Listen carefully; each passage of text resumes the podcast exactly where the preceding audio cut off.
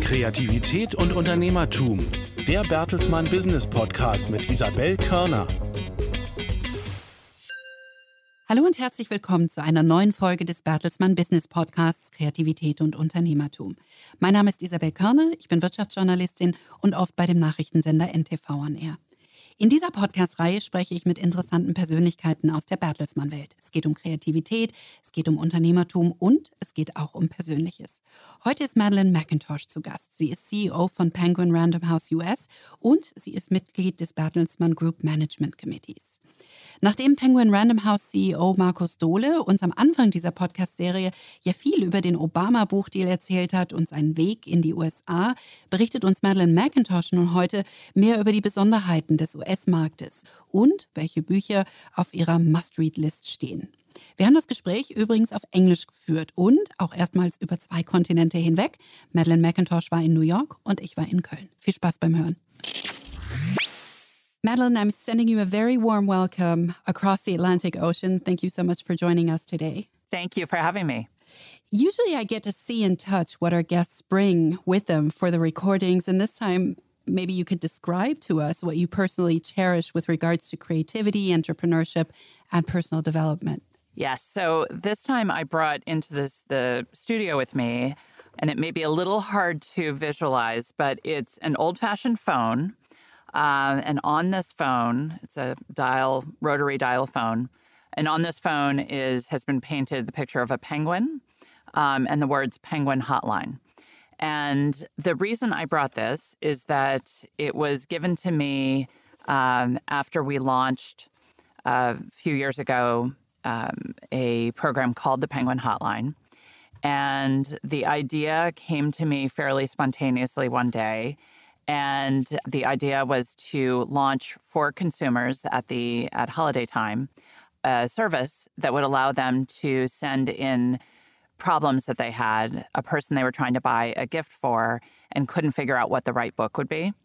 And that we would have the real penguins, meaning our employees, not just in marketing and sales, but in contracts and art and editorial and production, um, receive these these requests and come up with very personal recommendations for the books that that they thought would meet their their um, those gift needs.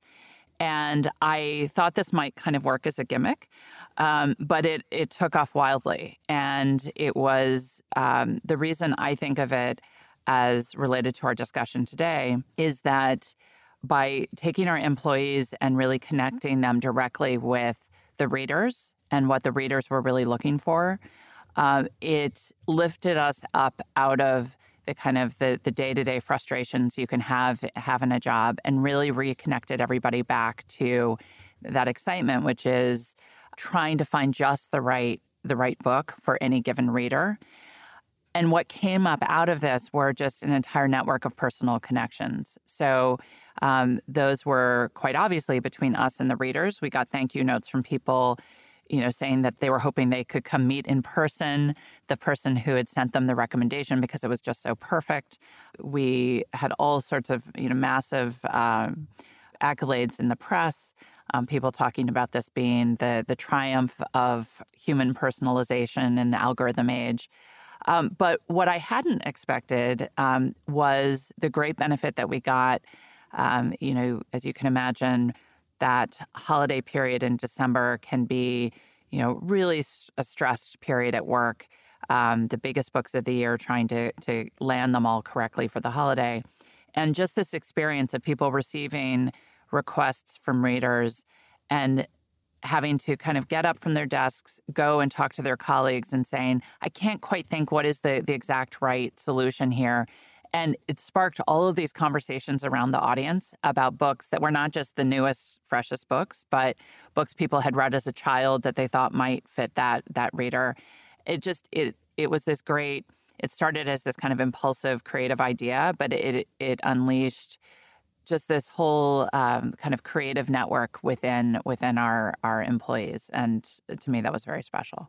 And it's all about building a community. How important is building a community in these digital times? It's huge. Uh, I think that that really the more digital we our world has become, actually the more people cherish the idea of community and personal connection. And that that the world has gone online and has gone digital and mobile means that we can build that community with people in far-flung places. Um, but I think that it is increasingly cherished the idea of actually having personal connection. And so for us, often the the tool for creating those personal connections is through the book, which is pretty powerful. Now, what I found interesting was um, to read that on this Penguin hotline, you also uh, recommend books from other publishers. Yes, yes, we do.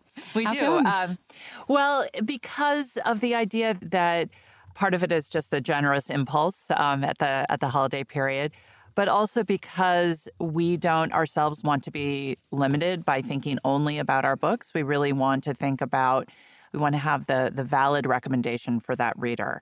And uh, I think it was also a good educational tool for us to think about you know hear hear a whole range of requests that actually we don't have the really the right book for so maybe we should think about that as we develop our list going forward does it also kind of build up a goodwill in case you have to collaborate in future with others, even absolutely. stronger?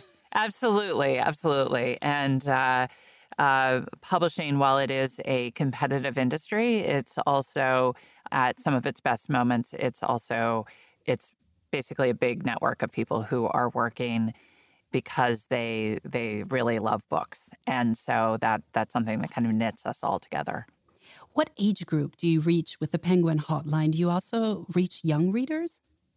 Um, it's really all over the place. I mean, it's it's anybody who is looking to buy a book as a gift for uh, for someone. So generally, many of those uh, gift receivers, the recipients of the books, will end up being kids, but it is generally adults who are the ones who are trying to use it to find the right book. And so, what ideas have you come up with in your team to engage younger readers and keep up a culture of reading? Wow. Uh, for younger readers, it's, uh, you know, just last night I was at a celebration. Um, there, one of our authors, illustrators, is a man named Eric Carle, who you may be familiar with. He's the creator of The Very Hungry Caterpillar, which is 50 years old this year. And they had the Carle Honors, which um, is an annual um, set of awards given to people who are uh, connecting um, uh, connecting books with younger readers in a whole range of different ways. So there was there was an illustrator there, there was a um, there was a bookseller, there was um, there was an editor, um, and um, we are finding something really interesting in the market in these last few years, which is that which is I think is really positive, which is that the market for books for the youngest readers, so we call them board books, um, but also uh, picture books, that it is growing massively. It is the the strongest growing part of the entire market, and uh, to me, I think that that is a great testament to the fact that parents or other caregivers are really interested in um, maybe even if books did not play a central role in their own lives as they were growing up, they really see the value of introducing a book to a very young child. So one of the things that we are doing to try to um, to help them is developing a program that will be aimed at um, readers, or rather, sort of children in their first thousand days of life. So the idea that the language that babies hear, even from very those very first few days, is critical in developing their brains and then developing their connection to other humans. So we will be developing a whole marketing retail plan, but also working with pediatricians' offices to have the the doctors be the ones that really introduce this idea to new parents that books really are a critical part of their baby's health going forward. What is the most critical part in a young baby's life when it comes to brain development? I'm, I'm not a doctor myself, so I can't say what the absolute most, most critical part is. But um, but the the research that I've read is um, is incredibly interesting in that simply the the exposure to the number of words that babies and children hear is one of the the greatest connectors to the the success of that um, that person and their development in school later on, and then and then in life. Um, so um, the more that we can do to make sure that that books can help be that tool which introduce words and a diversity of words to young children, I think is incredibly important. Several years ago, you worked for a different corporation for a very short time and you introduced the Kindle in Europe. Yes, I did. Are you surprised that we still read hard-covered books, for example, and printed books in general? Yes. Well, as you can imagine, back when uh, when the the Kindle was was first taking off and ebooks were taking off, the growth rate was very very fast. Just like every month, you could see the, the the chart growing, growing, growing, and so people were making predictions all over the place about what that digital penetration would be and how quickly the physical book would die off. Um, what the position that we took, and this is um, this is once I came back um, into the publishing side um, here at, at, what was then Random House. What we realized is we don't actually know um, whether it is the market is going to be 50% print and 50% ebook, or 80% print and 20% ebook, or the other way around. We don't know. What we know is that, or what we believe is that there are always going to be readers for the different formats. And our job is to focus on the content and not get too distracted by the the battle between the formats themselves.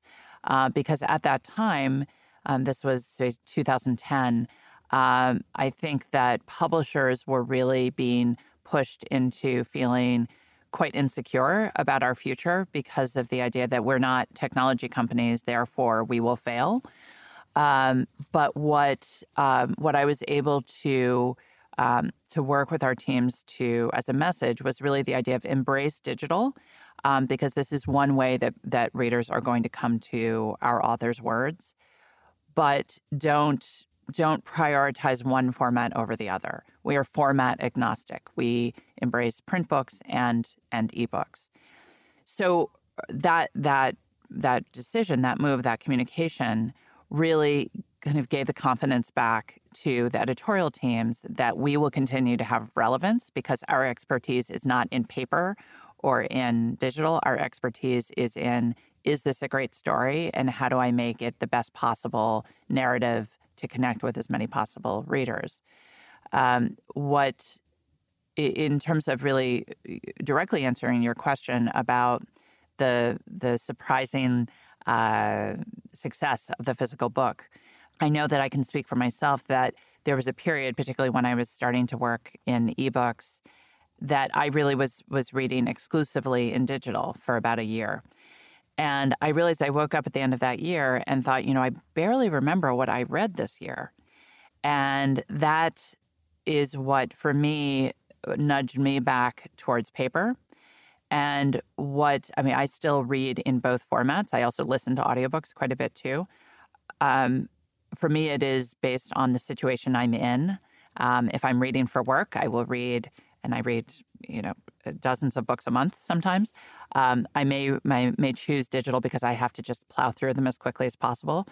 But if I'm actually reading for pleasure, I always pick um, a print book, um, and I just find that I retain it much better. I focus much better on what I'm reading. And I have to imagine that that is why, at this point, print books continue to grow in sales, at least here in the United States, and ebooks have actually plateaued.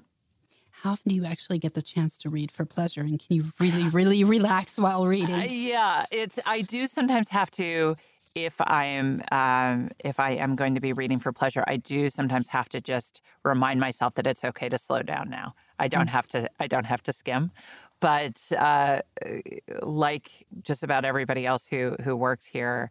Um, I'm in this business because I love to read. So, um, to a greater or lesser extent, uh, reading is always for pleasure.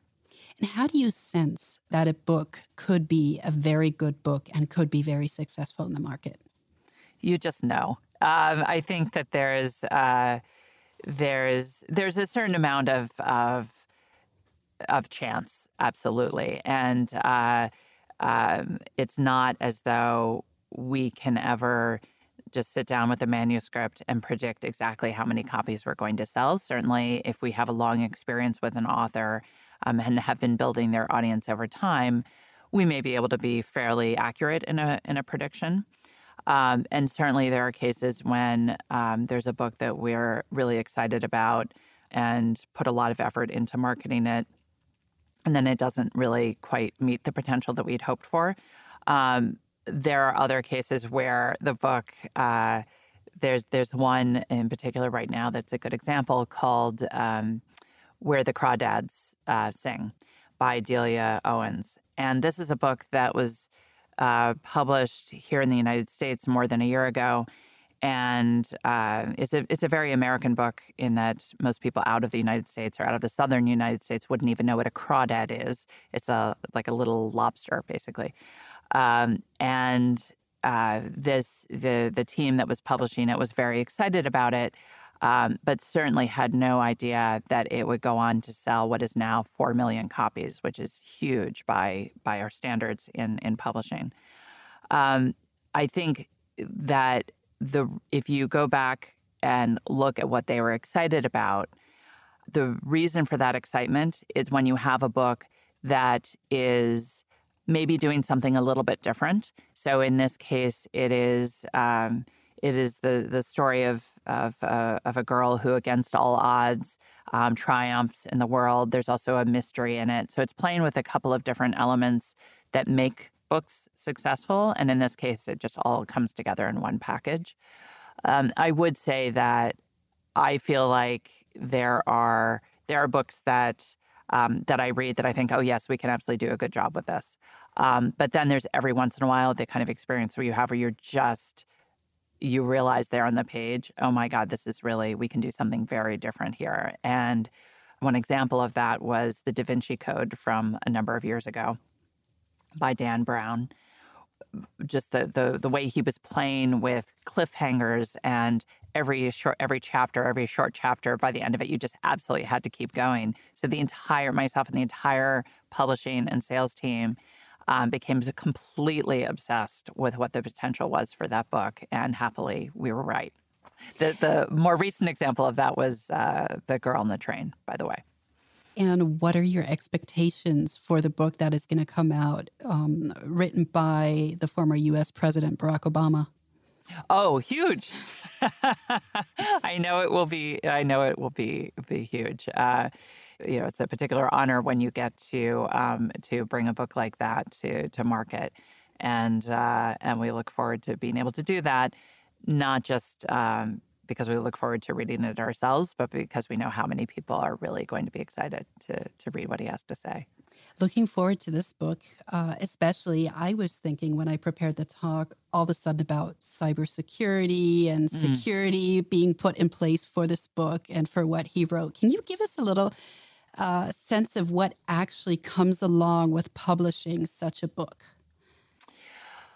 Uh, as you as you can imagine, I mean, I think it's it's probably less about um, high tech approaches to security than it is about just very tightly managed information. So um, there would be um, in a case where we a book is under tight embargo. Um, there will be very few physical copies that are generated. Um, the number of people who are going to have access to the manuscript along the way is very limited. Um, there is a certain amount of trust that you need to do to use with um, with the team that's going to um, to be uh, working with the book. But particularly when um, in in the case of a book that is tightly embargoed, and you're also working on an international publication where across many languages everyone is hoping to bring it to market at the same time, you can imagine the extra level of security that is involved uh, across all of the translations, it gets pretty intense. So, are you allowed to say how many people actually have access to the manuscript? No. too, too bad. but of course, I understand. And could you give us an idea how the sales figures for physical books, for ebooks, and for audiobooks are developing and what change you see? The biggest, uh, the biggest development is in audiobooks. Um, uh, physical books are, I would say, steady with slight slight growth, um, and that's mainly in the in the U.S. anyway, in the hardcover format. There has been a decline in the mass market format for books, which are the the smallest, cheapest books, and that mainly relates to um, some distribution issues. But the ebooks um, have plateaued to decreased, um, and the real growth is in audio. As you might imagine, since we are here recording a podcast, um, one of the factors there is that the the explosive growth of an interest in podcasts has had a beneficial effect in terms of really um, growing people who are um, really integrating audio into their daily habit in a way they may not have done five years ago. And so, as many people are coming to podcasts, some portion of those are then um, attaching themselves to to audiobooks. Also, as uh, as the technology has become um, even more integrated in the home, in the car, it just becomes easier than ever to listen to audiobooks. In terms of for an individual publication, I mean, we have the overall averages, but it can be highly variable for an individual publication which format a consumer chooses. So, for example, with um, with Becoming by Michelle Obama, um, the the hardcover was was dominant, um, and the audio did very well because she read the audio. Ebook was very small and much smaller than it would have been for our average market. For another book that um, that might be something that is not as much a keepsake, but something somebody just wants to read quickly and doesn't care about keeping it on their shelves, um, their ebook may have a much, much bigger, maybe a much bigger factor in as much as 50% of the sales. So and it's high, it depends a lot. and how book. much more growth potential do you see for the audio segment? I think they. I think it will continue to grow. I, I, at least I, I hope it will continue to to grow. Um, the um, part of that is related to um, the quality is continuing to increase. Um, we have been in audiobook publishing for many decades, um, and the number of um, of productions that we are putting out um, and the quality of those productions and the, the, kind of the the different ways we're working creatively with the audiobook format is um, is is growing and growing and I think that is true of, of the competitors as well. Um, also, it's worth pointing out that the um, the global digital um, companies um, are really interested in this space and pouring a lot of of um, advertising dollars towards it as a way to try to grab audience themselves. So that does have an ancillary benefit in terms of growing listeners. And do you see any new forms of collaboration along the way? Any forms of collaboration? New forms of collaboration. Um, well, I think one um, one set of examples would be the um, moving away from just every audiobook being read by a single reader and instead bringing in uh, multiple multiple readers uh, to work together to produce the the book. Um, in the case of um, a, a, book about the Beastie Boys there was a whole uh, a whole multicast recording um, another a novel um, called Lincoln in the Bardo by George Saunders had uh, I can't even remember what the total number of cast members was, but it was it was it was huge. And in that case, the production itself becomes a a um, a way that you can you can market the the audio in a unique uh, unique way. So, which audiobooks work very well, or can you just turn any book into an audiobook? I don't think you can. I mean, obviously, a cookbook is difficult uh, as an audiobook. So there are there are plenty of categories that are important to us as a company, which don't really don't really translate. But uh, um, the we're seeing particular growth in the the books that are kind of nonfiction, um, either business or self help, or kind of what I would call the big idea book. These may be the books that um, that generate a lot of conversation that you know sort of a, a, a, malcolm gladwell type type book where everybody's going to be talking about it and you can listen in your car or while you're you're cooking at home as a way to participate in that conversation. We do see uh, a really high over indexing in audio for for books, um, business books in particular. Um, but you know, books for audiobooks for kids is something that we've had for many decades, and um, I can say that back when my I have twin uh, twin sons who are now 15, but back when they were quite small and we would be on car car trips, um, putting on uh, an audio recording of Dr. Seuss or um, when they were a little bit older, the Harry Potter audiobooks. That was just absolutely captivating and really a great way to entertain the entire family, which was very helpful. We've talked about the growth potential you see in the market. What do you perceive as the biggest challenges at the moment for your business? Sure. One of the one of the challenges is just around captivating consumer attention. So eh, I think in the it makes sense if you think about the fact that certainly in the US, but I know this is true in other other countries, as the news cycle has been particularly active in the last couple of years um, and quite distracting to to readers.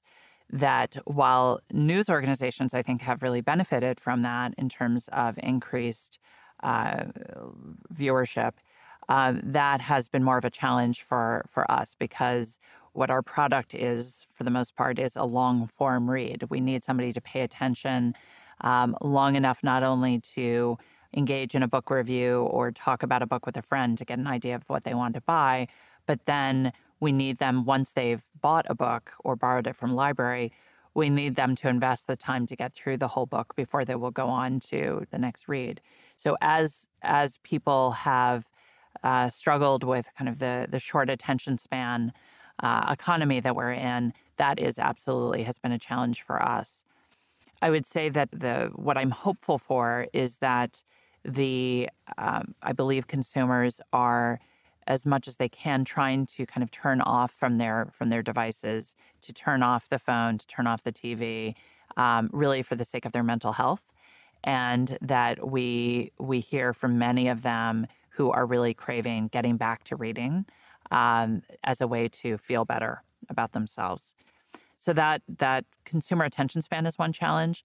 Um, the other challenge is um, one that we face really related to developments in the retail landscape. So as more consumers choose to buy their book, whether they're buying a, a physical book or an audiobook or an ebook, but they may choose to buy that book online. That obviously creates particular um, challenges for physical bookstores. And as a publisher, we really want a very diverse um, and competitive retail landscape. So we do a lot of work with small independent bookstores, and they, in many cases, are really thriving because they have found ways to um, to work within their local communities to really curate a selection and make those uh, become an authority on personal recommendations in a way that their consumers are appreciating. Um, it is harder if you're a big chain bookstore, such as as Barnes and Noble, to um, to really find your space in in this market. And so they have uh, Barnes and Noble has recently changed hands, and the the new person running it comes to Barnes and Noble having done a, a successful turnaround of Waterstones in the UK. And so we're certainly very hopeful that he's going to be successful in getting Barnes and Noble going in a good direction.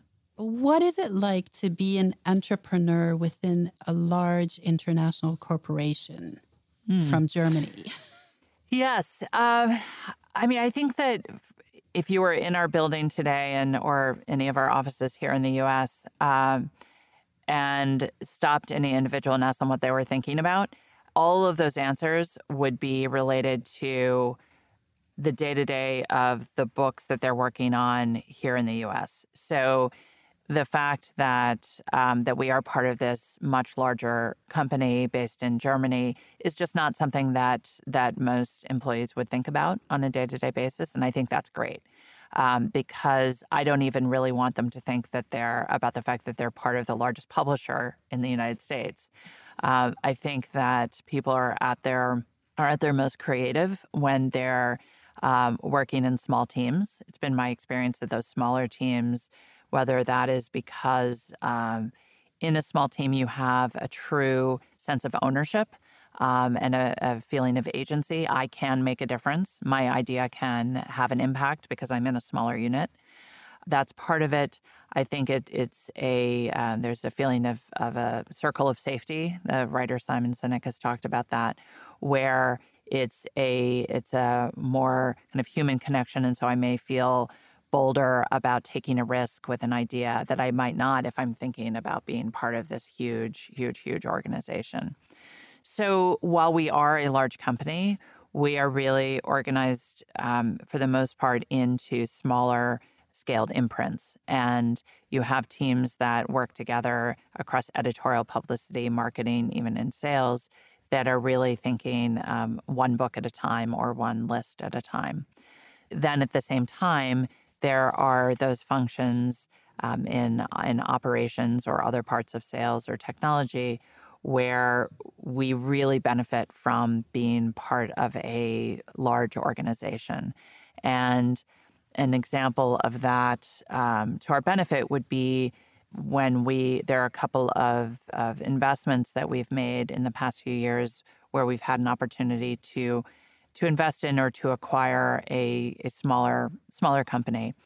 And we have the confidence to go into those situations because um, we know that we can do probably a better job than others at taking on that inventory absorbing it into into our systems in a way that will be very quick and minimize the distraction for those those creative teams so it's a i guess what i'm saying is there's a uh, a kind of a, a, magical balance that you need to strive towards where the creative teams um, don't get bogged down in process or thinking about big scale. Um, they really think one book at, or one author at a time.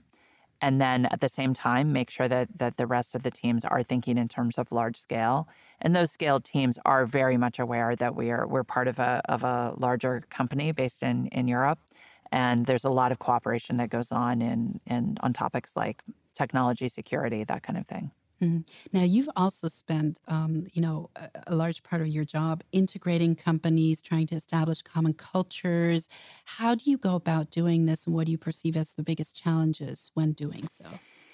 It is. It's a hard thing to get right, but it is really, it is really important to do it, to do it right, um, or you can really destroy a company. Um, two two good examples that I've participated in. One would be the merger of Penguin and Random House.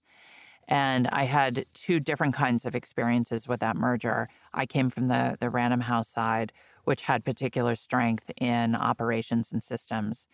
When I came into that that merger, I was the COO of Random House, so I was particularly engaged on the the corporate side. Um, so I I got to be involved in the the early um, integration process where the the goal was um, and part of the secret of our success i think was to be really clear on what were the set of decisions we were going to need to make and then to really put our foot on the accelerator to have the entire thing executed the integration executed as quickly as possible with as little disruption to the to the publishing teams as we could so that part of it really did not involve people, um, people decisions at all. That was about, um, I mean, it, it did involve people in terms of working on integrating warehouses, but it did not involve the the publishing teams. As we got close towards the end of that kind of back end integration, I then switched jobs into being the president of the Penguin Publishing Group. So I, I moved into a leadership role for the publishing teams who are being merged into this company. And there I I worked really carefully to not try to just make Penguin more like Random, even though Random House was the larger company. So that's that was the dynamic, that was the the danger. Um, I wanted to make sure that the Penguins, as as we we called each other, um, really recognized our own unique value in the organization and and absolutely avoid kind of blurring together into a homogeneous mass. We are at our absolute strongest in publishing when you have a diversity of groups thinking very differently about whether to acquire a book, how to publish it. And um, so the idea there was to give the confidence to there were some hard decisions that had to be made in the publishing teams there were some people who who left others who came in but for once we had our team set it was really to give the confidence to that publishing team that um, you are absolutely the best at what you do and you don't have to do to do everything the same as either each other or the or the rest of the company so that was that was very important to me to make sure we were allowed to to still think differently. A more recent example um, was in the investment that we've made in a company called Sourcebooks, which is based in in the Midwest, in Illinois, and um, Sourcebooks is the fastest growing uh, mid-sized publisher in the country, and it was uh, when we when I learned that Dominique Raccah, who's their CEO, um, was interested in taking on an investor. Um, it was we knew it would be a very competitive situation to win her over because she's she's massively successful, growing fast, and many people would be competing. But um, I was really proud that when that we did succeed in winning her over, and that one of the things that she said afterwards was that when I asked her, "Well, why why did you pick us?" she said that she she really admired what Penguin Random House could could bring to her in terms of the global footprint, in terms of of expertise in some key areas that she felt she didn't have. But she also pointed out that the team that um, that I brought to meet with her in that uh, competitive situation that it was a very diverse team. It was diverse um, by by gender, by race, by country of origin, and that she was captivated by that and felt like these are these are people who my people, my team is really going to want to work with, and um, and whereas I guess the the competitors all bought, brought people who kind of looked looked and sounded the same. Once we did succeed in that, um, and since then the mantra that I've had in working with sourcebooks is let sourcebooks be sourcebooks. They are have had this massive growth rate of, because they do things differently than than what we do, and it would be a very big mistake to try to uh, tell them what to do and to try to make them look and act like us. I have two questions left. Our time's almost up. Um, sure. How has your time abroad helped you with this approach? Mm. Well, my time abroad was um, I've had uh, several experiences abroad. Part part as a student studying in in Paris, and later I was a waitress in Paris. But um, which uh, certainly one of the the harder jobs I've ever had, and maybe I learned the most from that job. But I think you're referring to when uh, later I worked in I was based in Luxembourg and worked for Amazon. There you know, certainly it, it, I, I took in the the lesson that different business each country is obviously going to have its own different business culture, and one of the things that uh, you tend to find in an American business culture related to communication is what we would think of as being how I would describe it as being very straightforward and very direct in a way that is productive, but if you're English or you're, you're German or you're French um, or you're Spanish, you may not read that um, as anything other than rude or abrupt or too aggressive. So that was the dynamic that I knew existed between Amazon and these these local cultures. And I tried as best I could to kind of help be a diplomatic bridge, but it is pretty challenging. We all we've learned our our culture traits very deeply from when we were kids. So so trying to to constantly be a bridge is is hard to to do. But I also learned that what success means in each of these different cultures is quite different. That while if you're an American company, that you're, you're going to think that everybody just wants to achieve this growth rate. And so, of course, just make the decision based on, on a capitalistic goal. Um, but if you're from a, a Southern European country that may not sound very appealing. So it's it was a lot about understanding my audience, knowing who I was talking to, knowing who I was negotiating with, and simply being sensitive to what what their needs were going to be. Thank you. We can't let you go without asking you what are the three books, physical books, you would never want to part with? Oh, my goodness. Oh, that's such a hard question. All right, the three books I would never want to part with. I have so many books, I can't even imagine parting with any of them. How about this? How about I give you some recommendations of books that I think are really good right now? Okay. Does that, does that sound good? What books I would recommend right now? Um, so one of them is a that I'm really excited about right now is a collection of short stories by a woman named Zadie Smith. Um, she is an English author, but who's based here in the U.S and uh, Grand Union is the the new collection of short stories that's coming out in October. And she really genuinely is one of the most talented writers of her generation. There was one where I was on the subway reading it, and I I did literally laugh out loud and sort of made a spectacle of myself. Um, and then one story later, she brought me to tears. So I the one possibly out of the whole fall that I will be most most vigorously recommending that Grand Union by Zadie Smith is the book. So I'm just going to leave it there. Madeline McIntosh, thank you very much for sharing your love for reading with us. Thank you. Bye. In der nächsten Folge sprechen wir mit Karin Schlautmann. Sie ist Unternehmenssprecherin und Leiterin der Unternehmenskommunikation von Bertelsmann. Sie erzählt uns, wie sie von der Journalistin zur Kommunikationschefin wurde und wie es ist, die Fäden für die Kommunikation eines Konzerns, der in rund 50 Ländern der Welt tätig ist, in der Hand zu haben. Bis dahin, wir freuen uns auf euch. Kreativität und Unternehmertum. Der Bertelsmann Business Podcast mit Isabel Körner. Alle zwei Wochen neu auf bertelsmann.de und Audio Now.